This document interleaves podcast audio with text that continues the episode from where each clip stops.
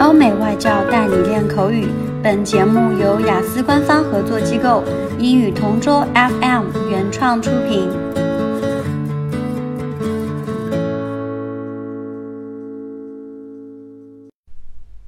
Describe a success your friend has achieved. A friend of mine who recently enjoyed some success was my friend Danielle. Danielle and I have known each other since we were kids because we went to the same primary and same secondary school together. Recently, she became a maths teacher in a public school, and from what I've heard, she's been doing very well. She loves her work, and her students love her as well.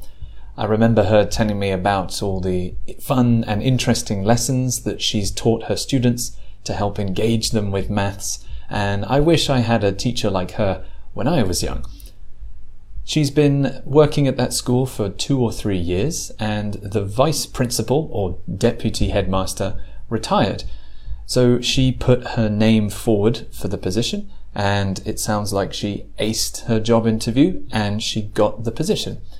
Even though she's very young to be a deputy head, she's been there for six months and she's been doing very well. She's dealing with the extra pressure, and she said she would have waited longer before becoming a vice principal, but she's adapting, and I feel very happy for her. I wish her all the success in the future because I think she deserves it. OK，今天的口语话题就到这里啦。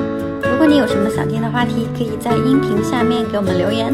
如果你想要获取更多关于雅思学习的内容，可以关注我们的微信公众号“英语同桌”。我们下期再见。